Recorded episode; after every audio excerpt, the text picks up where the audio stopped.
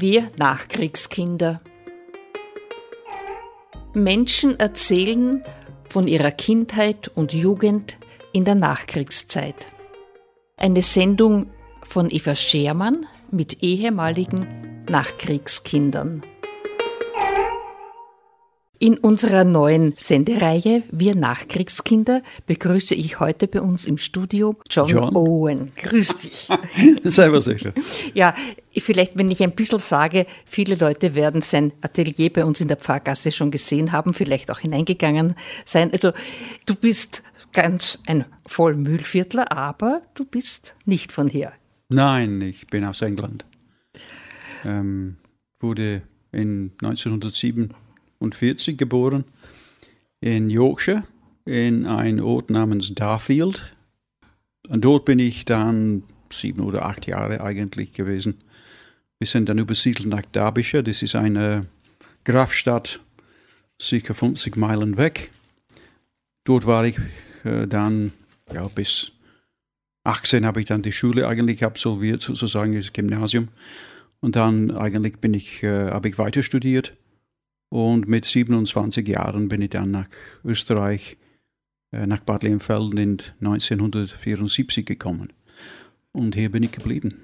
Ja, also wir wollen jetzt nicht dein Leben ausführlich behandeln, weil es so, geht ja um dein König. Nein, nein, sondern das wollte ich schon noch, dass du erzählst, dass du eigentlich nicht als Maler begonnen hast. Nein, als Maler begonnen. Es ist sehr schwer zu wissen, was man in der Wiege gelegt wird. Mein Urgroßvater war ein Schuhmacher also ein wirklich ein, ein, ein sehr guter Handwerker angeblich, ein sehr frommer Mann. Und von dieser Seite käme wahrscheinlich eine gewisse genetische, äh, soll man sagen, Privileg, was mhm. das Handwerkliche mhm. anbelangt. Mein Vater hat wohl ein zeichnerisches und malerisches Talent, was er versucht in seinem bescheidenen Leben zu entwickeln. Und alles, was er gelernt hat, hat er mir dann weitergegeben. Aber ähm, du selber bist ein Gelernter? Ich glaube, man kann die Malerei sozusagen, das Künstlerische äh, hat man in den Genen oder von irgendwo kommt es. Es gibt unter, sagen, verschiedene Vorstellungen, wo diese Inspirationen und so weiter, beziehungsweise die Möglichkeiten, das umzusetzen, wo das herkommt. Aber man muss das selber dann entdecken. Man spürt, das hat man in sich und man muss den Weg frei machen dass diese Gefühle und diese Fähigkeit auf die Oberfläche kommt und diesen Ausdruck auf die Oberfläche kommt. Was man lernen kann, ist natürlich schon, was alles in der Geschichte passiert ist, was Kunst anbelangt. Das Handwerkliche kann man äh, lernen, die Methoden und so weiter, die Methodik. Aber seinen eigenen Weg kann, ich glaube, nur in den wenigsten Fällen kann man jemand sagen, wohin dieser Weg geht weil es ist so zunehmend und sehr stark mit Emotionen, mit einer inneren Welt verbunden, die man eigentlich nicht beschreiben kann. Jeder muss das für sich entdecken. Jetzt frage ich dich noch, hattest du Geschwister? Nein, ich bin Einzel, ein Einzel kind. Für mich ist es wichtig, dass in dieser Sendung herauskommt, was hat sich entwickelt, was ist anders geworden, wenn wir jetzt die Zeit jetzt anschauen, wenn du auch siehst, wie leben deine Kinder und wie hast du in England in dieser Zeit gelebt? Ja, der Vergleich zu machen ist äh, vielleicht gar nicht so einfach einerseits. Ich meine, ich kann nur sagen, wir sind eine extrem bescheidene Familie gewesen und es, es war in dieser Zeit kurz nach dem Krieg, im Prinzip 1947 und die zehn Jahre danach, und diese Information habe ich vom Lesen eigentlich äh, erfahren, Natürlich hat es sehr viel äh, Zerstörung in Großbritannien gegeben. Viel, die, die, Soldaten, die Leute sind aus dem Krieg eigentlich, äh, wie kann man sagen, natürlich sehr belastet, sehr unterernährt zurückgekommen. Die Frauen während des Krieges haben die Männerarbeit gemacht. Ich glaube, alle waren im Großen und Ganzen fertig. Äh, es hat geheißen, die Soldaten kommen zu einem Land, was für von, für Heroes eigentlich, für, also für, wie sagt man auf Deutsch, ähm, Helden. Helden. eigentlich äh, ausgelegt ist. Das ist, hat der Churchill, glaube ich, gesagt. Mhm. Aber in der Tat war es nicht so. Und ich glaube, die Leute haben dann ein Sehen, äh, beziehungsweise die haben sich neu orientieren müssen. Die haben eigentlich eine Ruhe haben wollen. Die haben Zeit gebraucht und, und dieser Wunsch, dieses Bedürfnis, sich wiederzufinden. Und das hat, glaube ich, äh, sicher zehn Jahre gedauert in England. Also die Leute wollen im Großen und Ganzen zu ihrer ursprünglichen Lebensweise wie vor dem Krieg eigentlich zurückgehen. Und meine Erfahrung als, oder das, was ich in Erinnerung habe als Kind, war eine, eine sehr unbelastete, einfache Zeit. Ich kann mich nicht erinnern, obwohl es wo, wir, ich glaube, meine Mutter hat, musste von einer Woche zum, zum nächsten äh, über die Runde kommen. Man hat nie das Gefühl gehabt, dass dies eine Belastung war, weil alle im gleichen Boot saßen. Es war die Rationierung damals, ähm, also die Leute waren sicherlich äh, nach dem Krieg äh, schlechter ernährt als während des Krieges weil ich glaube, in der Regierung, wir haben zum Beispiel Getreide aus äh, Kanada oder aus Amerika bekommen, aber jemand in der Regierung hat wohl gesehen, wie es die Menschen in Deutschland zu, äh, zugeht und gesagt, Leute, die Leute drüben geht es viel schlechter als bei uns. Wir müssen einen Teil von das, was wir bekommen, weitergeben, einfach spenden. Eine humane Einstellung im Prinzip. Das ist für mich sehr interessant zu hören, dass England oder Großbritannien auch so unter dem Krieg gelitten hat.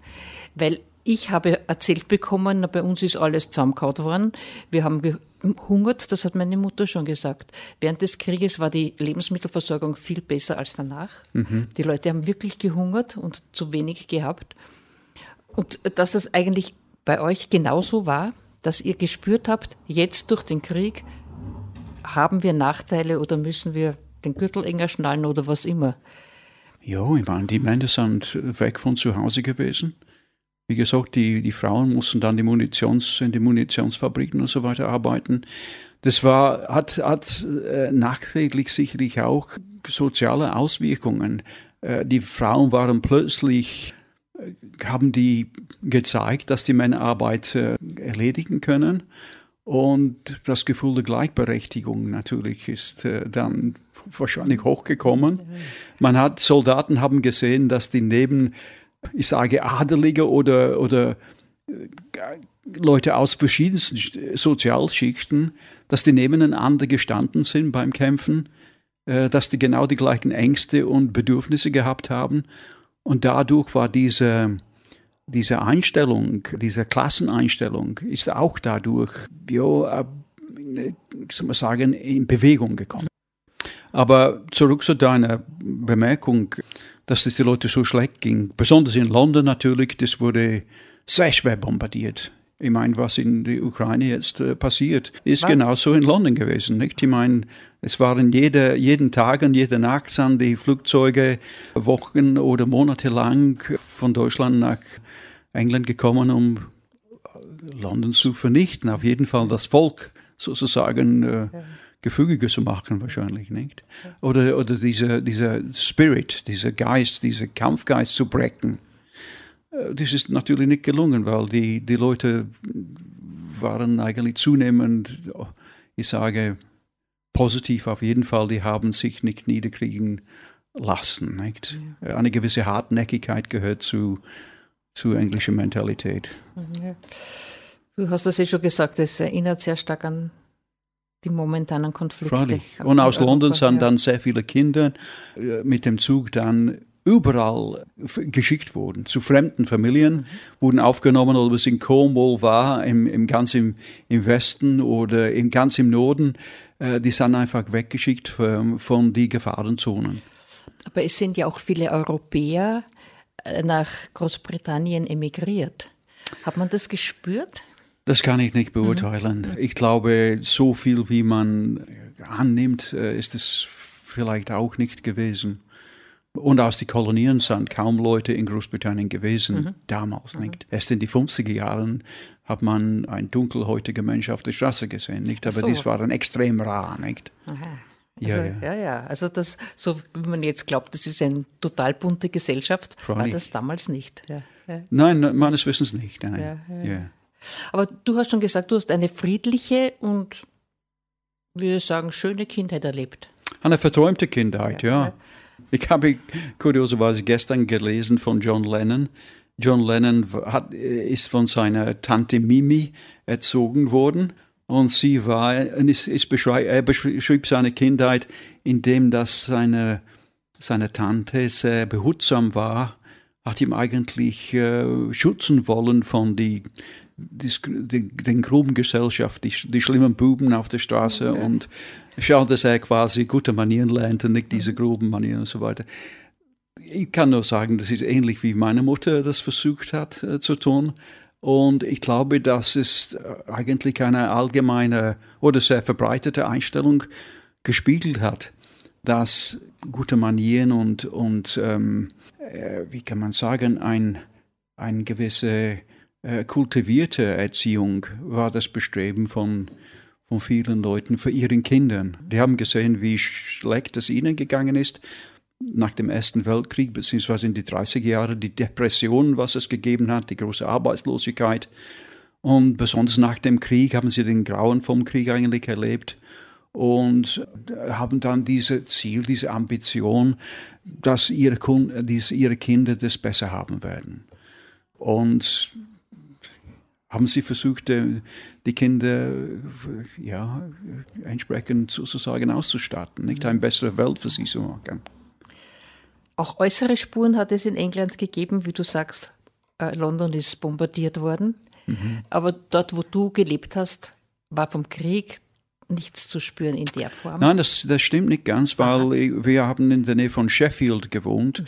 Und Sheffield ist die Stallstadt von Großbritannien äh, oder von England gewesen. Und dort war es extrem stark bombardiert. Nicht? Weil es waren die, eigentlich die Leitfaden für diese Bomber diese Kriegsflugzeuge aus, aus Deutschland waren die Straßenbahnlinien. Und diese Schienen haben das Licht in der Nacht reflektiert Aha. und die haben dann eigentlich den Weg in die Staaten beziehungsweise sich sehr gut orientieren können. Äh, aber das war so schwer bombardiert dort ja. oben, ja. Und ich glaube in Manchester und Liverpool genauso. Nicht? Die, die sind ja. die Industriebereiche in Nordengland im Großen und Ganzen, wo ich aufgewachsen bin. Birmingham war südlich, aber die sind sicherlich äh, schwer bearbeitet worden. Werden, ja. Aber so Nächte oder das in den äh, Luftschutzkeller äh, geflüchtet worden ist. Habt ihr das auch so erlebt? Ich meine, jede, äh, eigentlich das, jedes Haus meines, meines Wissens mhm. hat einen äh, Luftschutzbunker sozusagen mhm. bekommen, die man selber aufgebaut mhm. hat, den sogenannten Anderson Shelter. Und so jeder hat eigentlich so ein einen Schutz in seinem Garten gemacht. Das heißt eigentlich ein Loch zu graben und dann das Ganze hineinzugeben, dann zuzuschütten. In den Städten hat es, nehme ich an, sicherlich äh, größere Möglichkeiten gegeben. In London sowieso die ganze äh, unterirdische Eisenbahn. Die waren für die ganze Stadt dann eigentlich die Luftschutzkeller. Die Luftschutzkeller, ja. ja. ja. Und, und, Leute haben sicherlich sehr viel von ihrer Zeit dort, sehr viele Nächte dort mhm. verbracht. Mhm. Ich habe jetzt schon mit ein paar Leuten Gespräche mhm. geführt und denen ist es ein Anliegen, schon darüber zu erzählen. Ist es dir ein Anliegen, darüber zu erzählen? Ich meine, es ist eine Zeit, was ich persönlich nicht erlebt habe. Nicht? Mhm. Ich habe das, meine Eltern, die haben schon etwas davon gesprochen. Mein Vater, der leider früh gestorben ist, hat mir ein paar Mal von seiner Zeit im Krieg äh, erzählt aber von Kämpfen und so weiter, von dem habe ich nicht erfahren und er wollte ja anscheinend, der hat das Bedürfnis oder er wollte nicht darüber reden. Ich glaube, die wollten eigentlich diese Zeit zurücklassen. Nicht? War er selber im Krieg? Er war selber im Krieg, ja, freilich. Ja, ja, Er ist Nein, überall. auch, ja, mhm. das kenne ich auch. dass er dann schweigend gesessen ist und man hat genau gewusst. Er, er war verwundet auch. Ich meine, es war ein, nur eine Handverletzung, aber er war lange im Krankenhaus in Italien. Mhm. Äh, das war nachdem eigentlich äh, die Schlächte oder die Schlachte in, in Sizilien stattgefunden haben, dann und dann ganz im Süden war er im Krankenhaus dann monatelang. Und kam dann anschließend nach Österreich und äh. Ja. hat sehr, sehr positive Erinnerungen an Österreich gehabt. Ja. Das heißt, natürlich ist auch die Nachkriegszeit, in der du als Kind gelebt hast, viel anders noch gewesen als jetzt. Ja, ich meine, Äh, es ist interessant zu sehen, so, so, so man sagen, so, zu überlegen, was es damals nicht gegeben hat, mhm. nicht?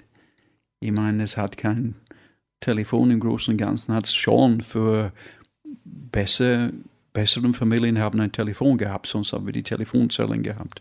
Fernsehen ist gerade im Kommen gewesen. Ein Kühlschrank haben nur die absolut wenigsten Leute gehabt. Eine Waschmaschine hat es nicht gegeben. Nicht? Ich sehe meine Mutter noch immer, wie sie vor einem, einem großen ähm, äh, verzinkten äh, äh, Kessel Behälter, Kessel ja, gestanden ja. ist, dann hat dann die... Mit dem Waschrumpel. Genau, mit dem Waschrumpel, genau. Ein Post heißt das bei uns. War bei uns ganz genauso. Genau, alles händisch gemacht, nicht? Und dann durch diese Walzen die Wäsche dann äh, gedreht. Und, und, und das, das war ein, ein sehr geregeltes Leben. Mhm. Montag war immer Waschtag. Äh, Dienstag, was weiß ich, putzen und Mittwoch war einkaufen oder sonst ja, was. Ja. Es war, es hat seine Schema eigentlich haben müssen, weil alles hat so viel länger gedauert. Die Leute sind überall zu Fuß gegangen oder sie sind mit dem Bus gefahren. Wenig Leute haben Autos gehabt.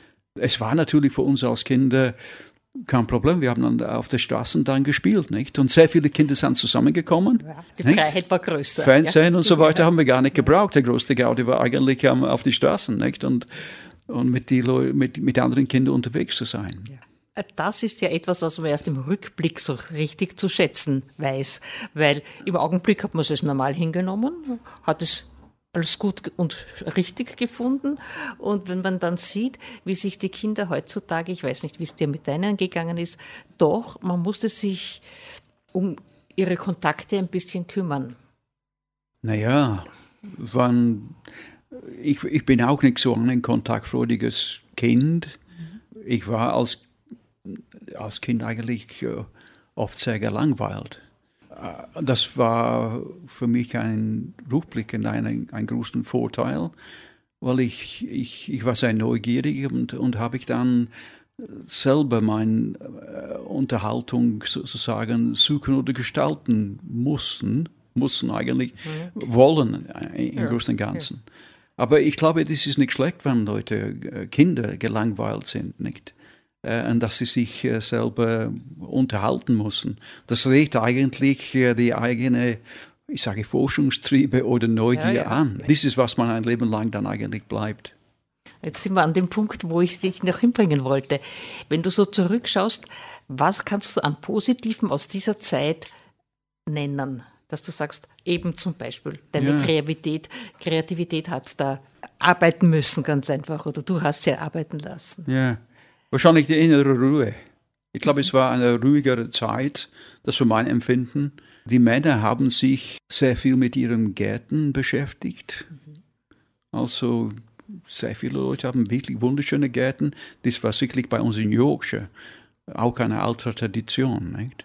Und die Meinung, das, das wurde auch, auch ähm, gefördert, generell äh, sein eigenes Gemüse zu, anzubauen. Aber inter, äh, interessant war es, dass nach dem Krieg, obwohl die Leute animiert wurden, wieder Gemüse anzus, anzupflanzen, haben die Leute begonnen, viel mehr mit Blumen sich zu beschäftigen. Vielleicht, weil sie wirklich das Schöne im Leben wieder wollten.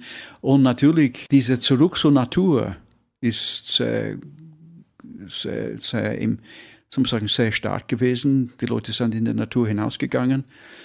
Wir haben wunderschöne Landschaften natürlich in, in, in England. Irgendwie, äh, alle haben einfach diese sorglose oder ruhigere Zeit, ihre, ihre Ruhe in sich zu finden, es schien ihr eigenes Ziel zu sein. Es war eine sehr einfache Zeit, sehr, sehr unbelastet. Hast du etwas, wo du sagst, das war aber negativ für mich oder das macht mir jetzt noch Schwierigkeiten, also in Form von eines Traumas? Was negativ war? Na, ich glaube, die negative Seite war vielleicht nur meine eigene Grundeinstellung, was, was die Natur mir gegeben hat. Einfach eher in mich zurückzuziehen und vielleicht nicht so Kontakt, ähm, nicht einen, einen riesen Bedürfnis, Kontakt mit anderen zu machen, weil ich eine eigene Welt in mir schon erkannt habe. Und mhm. das hat mich äh, fasziniert.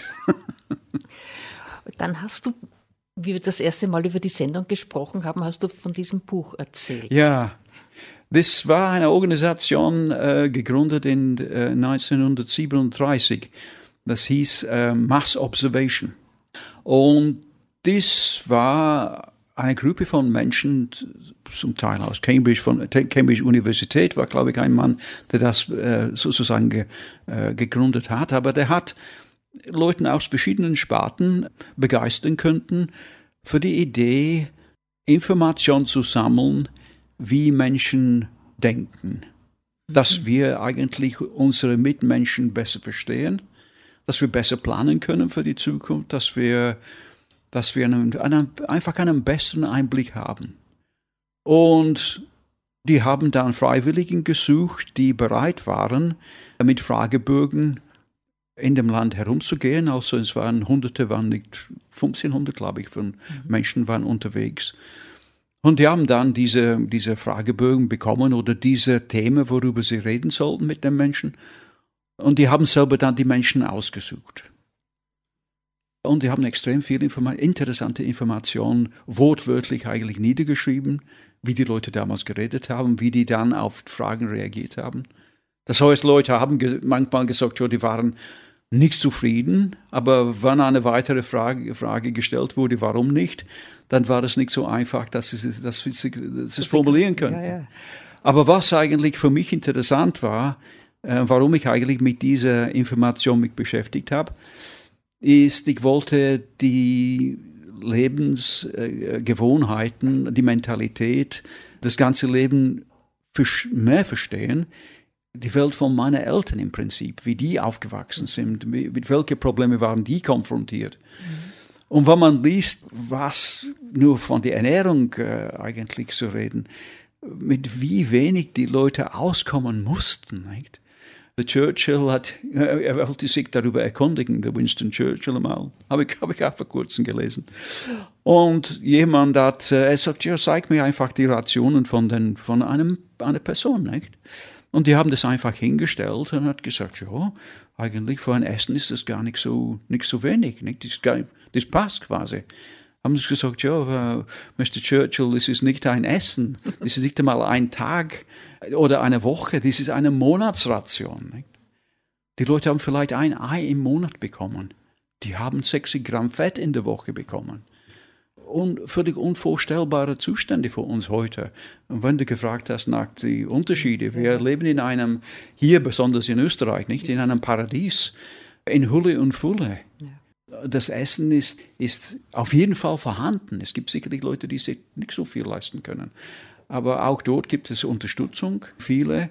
Aber was angeboten wird, ist natürlich enorm. Ja, hungern muss bei uns keiner. Nee, und man braucht nur die Fotos anzuschauen, ja. so wie es in anderen Ländern war, ja. äh, bin ich sicher, nach dem Krieg. Und auch in die 50er Jahren, sogar in die 60er Jahren, wie die Leute, die Leute waren etwas kleiner, das muss mhm. man, das fällt man auf, aber die Leute waren deutlich schlanker. Ich, eine Person, eine übergewichtige Person, äh, war fast eine Rarität, muss man schon war, sagen. War krank. Ja, ja, ja, auf jeden Fall. Oder so veranlagt. Das heißt, dieses Buch war auch deswegen interessant. Ich stelle mir das auch deswegen vor, weil das war ja unmittelbar vor dem Zweiten Weltkrieg. Nein, es war nach dem Krieg, was ich gelesen habe. Aber sicherlich vor dem Krieg ja. ist, hat es dann über längere Zeitraum ein, ein Vergleichsbasis gegeben. Nicht? Aha, diese Information. Die, die, so lang ist das gegangen? Ja, 37 ist das eigentlich äh, gestartet worden. Und ich glaube bis 61. Ah, das und dann ist, es ja. eingestellt worden ja. und erst in, ich glaube, das ist in die 80er Jahren, haben sie es wieder begonnen. Ja. Und es existiert noch. Und die, die, Völker wurden gefragt über alles Mögliche, nicht nur, über, nicht nur über Ernährung, aber über Unterhaltung, Entertainment, wie sie eigentlich dieses Klassensystem sehen, alles, was man sich vorstellen kann. Kannst du sagen, was dahinter steckt? Was war die Absicht dieses? Ja, ein, eine Absicht war, ich glaube, ich, obwohl 37 war etwas früh, ich glaube, in erster Linie war es einfach dieses Interesse, eine bessere Gesellschaft zu machen, eine besser funktionierende Gesellschaft zu organisieren. Man kannte diese Hungermarschen äh, oder, wie sagt man, Marschen, auf, auf jeden Fall äh, von ca. 1930 wo Leute aus dem Norden dann zu Fuß nach London gegangen sind, weil sie keine Arbeit und nichts zum Essen gehabt haben. Ich glaube, die, die Leute haben wohl erkannt, dass nach dem Ersten Weltkrieg die Gesellschaft war nicht vorbereitet. Auf was machen wir danach? Und so eigentlich ist es im Strudel gekommen. Hineingestolpert. Ja. Hineingestolpert ja, und, ja, und irgendwie sind es äh, durchgekommen, aber es war eine soziale Katastrophe in vielen Hinsichten. Und es waren Leute mit einem Weitblick, die eine bessere Gesellschaft gestalten wollten, aber die wollten eigentlich die Grundlage zuerst wissen, wie schaut es wirklich jetzt aus, wo wollen wir hin, und dann können wir besser planen. Und so war diese Information schon benutzt von wirklich sehr guten vorausdenkenden Planer und Politiker, könnte man meinen, um für diese Nachkriegszeit rechtzeitig vorzubereiten wie gesagt, sicher ein Drittel von den Häusern sind vernichtet worden. Ja. Also die Leute mussten dann in neue Wohnmöglichkeiten, muss ihnen angeboten mhm. werden und das beschleunigst eigentlich passieren. Die haben vorfabrizierten Häuser eigentlich angefertigt, die haben ausgerechnet, wie viel Leute bringt man auf wie viel Quadratmeter und was das kosten wird. Natürlich haben sie nur einen bestimmten Budget zur Verfügung, aber das Ziel war, 300.000 Häuser zu bauen. Nicht? Und die Leute, beziehungsweise Architekten, sind dann auf die Ideen gekommen, natürlich Hochhäuser, das heißt vielleicht fünf bis sieben Etagen zu bauen, einfach mehr Leute auf eine bestimmte Grundfläche unterbringen zu können. Wohl sehr, äh, soll man sagen, reduziert ausgestattet, aber viele Leute am Anfang waren nicht so erfreut darüber, die haben natürlich ihre Nachbarschaften, diese soziale Gemeinschaft sehr, sehr genossen, haben die gemeint natürlich. Und sie haben gedacht, ja, eigentlich, das ist mir so wertvoll, dass alles andere, mit dem kann ich leben. Nicht? Nur nachdem die ersten Leute dann tatsächlich in diese neue Unterkunft untergebracht wurden, innerhalb von kurzer Zeit haben die einfach gesagt, nie, ich, ich möchte nie zurückgehen. Ich habe ein eigenes Bad ich habe einen WC im Haus und nicht am Ende vom Garten. Es ist leichter zum Reinigen, weil alles neu ist und so weiter und so fort. Und ich habe einen, vielleicht nicht den Garten von früher, aber es gibt Möglichkeiten, wo die Leute zusammenkommen können, Treffpunkte, eine gewisse Infrastruktur beziehungsweise eine Struktur rundherum ist auch mitgebaut worden. Das ist nach und nach gekommen. Kannst du sagen, ob die Menschen jetzt in diesen damals gebauten Häusern noch leben? Oder ja, die, waren die Ansprüche, also sind auch jetzt so geblieben, dass sie zufrieden sind, dass sie. Ja, na, Zufriedenheit ist ein interessanter Ausdruck, nicht? Ein Beispiel habe ich gelesen, eine, eine Frau, die tatsächlich die geinterviewt, als sie eingezogen ist, und sie war nicht begeistert, nicht, aber wie sie selber sagt, 30 Jahre später, ich bin noch hier, also es muss mir schon gefallen. Ja, ja das heißt, dass Menschen schon sich ändern können. Also, dass sie sich wo neu eingewöhnen können, dass sie doch eine gewisse Flexibilität auch dann in den sozialen Kontakten entwickeln. Ja, ich meine, das ist, das ist im Prinzip, was Bildung bringen soll. Nicht? Ich meine, mhm. Schulbildung. Mhm. Einfach äh, Vorstellung, äh, beziehungsweise Information natürlich. Und Leute die Möglichkeit dadurch zu geben, etwas anderes vorstellen zu können. Nicht? Visionen zu verstehen im Prinzip. Ich meine, das, wenn, wenn man von Kunst spricht, ich meine, was man teilt, man sagt ja Kunst als Gegenstand, was wir in der Schule gehabt haben. Aber eigentlich äh, Kunst vom, als Kunstwerke ist, ist nur das Endprodukt. Aber die Fähigkeit, Visionen, Informationen im Bilden sozusagen zu transformieren, das wäre, das ist, glaube ich, eine, wäre eine sehr wertvolle Gegenstand zu unterrichten. Nicht unbedingt eigentlich schöne Bilder zu machen, sondern diese Fähigkeit, nicht? Und das ist, was die Leute natürlich, die haben, die haben natürlich ihre Fantasien, Vorstellungen gehabt, nicht? Aber die, ich meine, deswegen hat man in England auch oder in Großbritannien geschaut, oder ein großes Ziel war, dieses Bildungssystem eigentlich zu verbessern. Gymnasien haben wir ge wohl gehabt, aber den Zugang dazu für den normalen für die, für die Kinder von den normalen Menschen, die gearbeitet haben, es war extrem reduziert, nicht waren überhaupt vorhanden. Die, so die Mittelklassen oder die, die, die da, darüber standen, ihre Kinder sind dann in diese Privatschulen gegangen, die Public Schools. Die ganzen Leute, die heutzutage in dem Parlament sind, die meistens dann schon in Eton gewesen, also in diese, auch auf diese Schiene gegangen. Das ist eigentlich ja. die, dieses sehr starkes und, und, sehr stark etabliertes System in, in England besonders.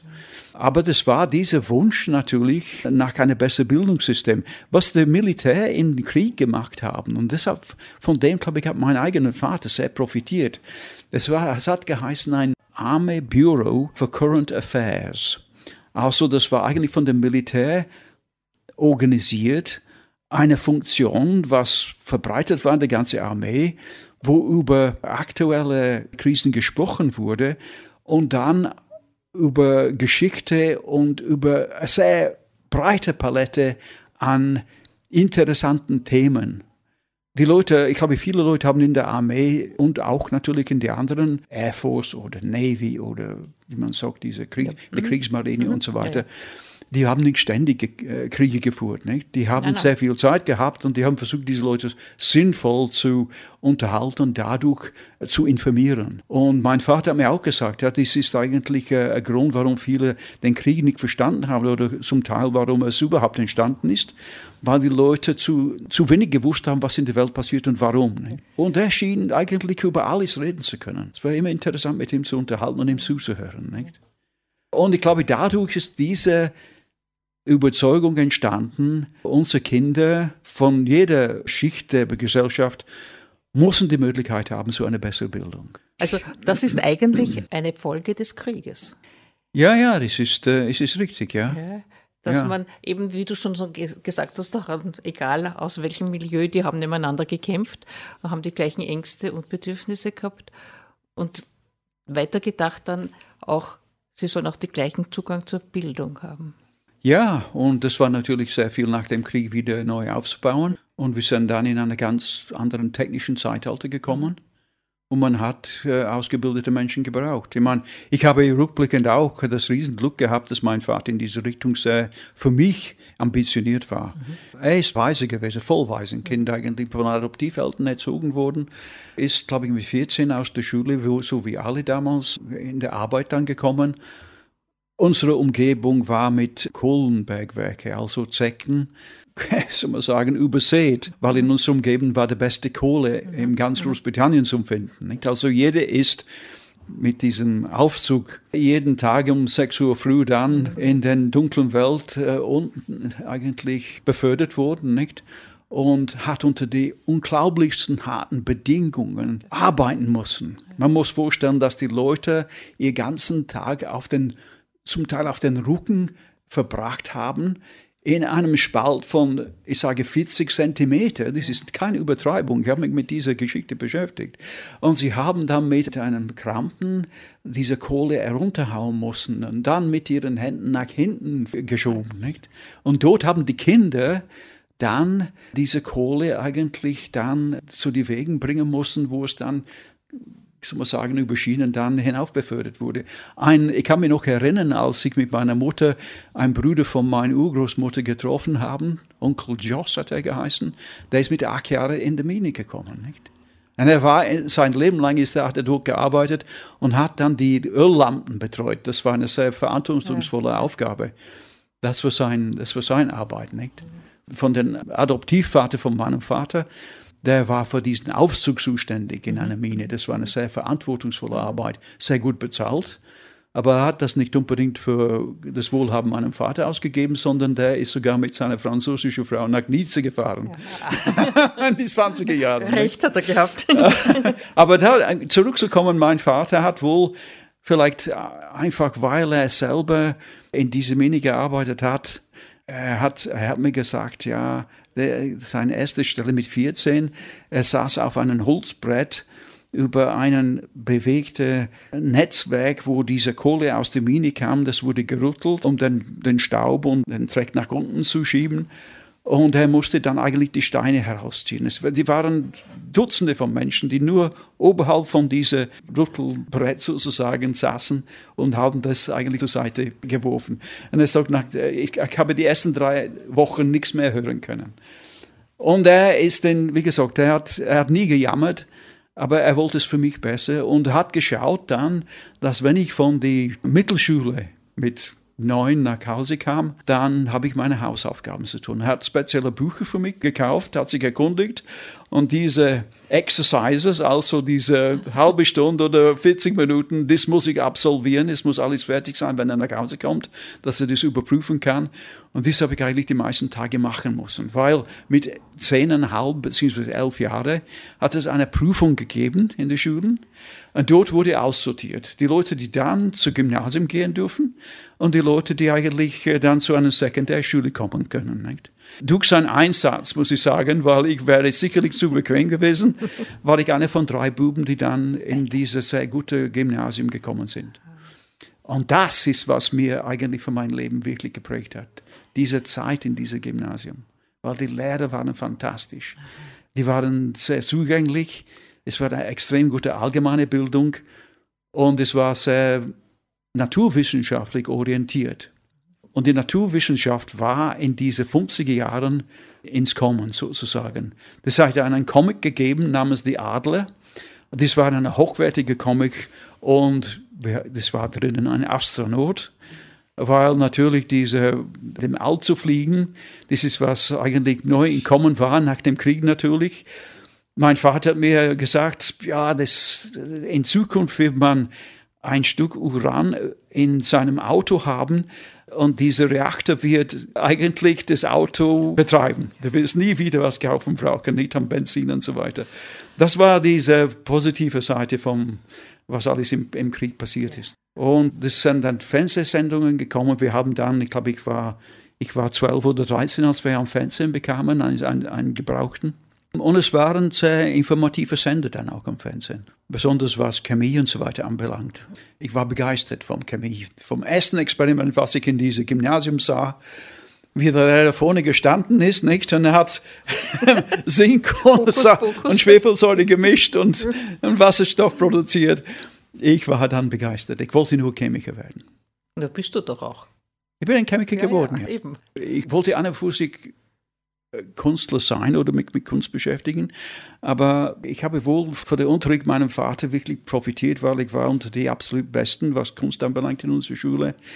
Und der Schuldirektor hat meine Eltern, ich glaube, zweimal oder mehr geholt.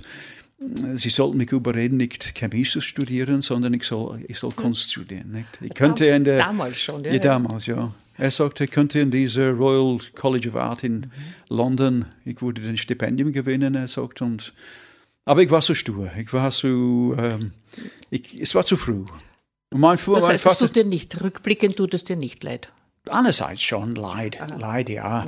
ja. Äh, es ist, keine, es ist äh, Sicherlich für einen Teil meines Lebens, vielleicht ein beträchtlicher Teil, habe ich manchmal mit Wehmut zurückgeblickt, nicht, nicht nur was Kunst anbelangt. Aber eines Tages dann kommst du darauf, es bringt gar nichts. Nicht? Du, äh, wenn du dich für eines entscheidest, entscheidest du dich damit gegen alles andere. Ja, und das Weg, kommt man nicht herum. Und der Weg in, ja. in Leben muss nach vorwärts gehen, nicht? Und es gibt so vieles, was so viel Schönes im Leben. Man soll sich nicht an dem an dem anderen, was man vorstellt, äh, vielleicht wäre es noch besser. Nicht? Man, dem soll man sich nicht kleben. Nicht? Es, es bringt man nichts. Ja, jetzt sind wir weit zurückgegangen in deine Kindheit und Jugend und ich danke dir dafür. Bitte gern. Haben mich sehr gefreut. Ja.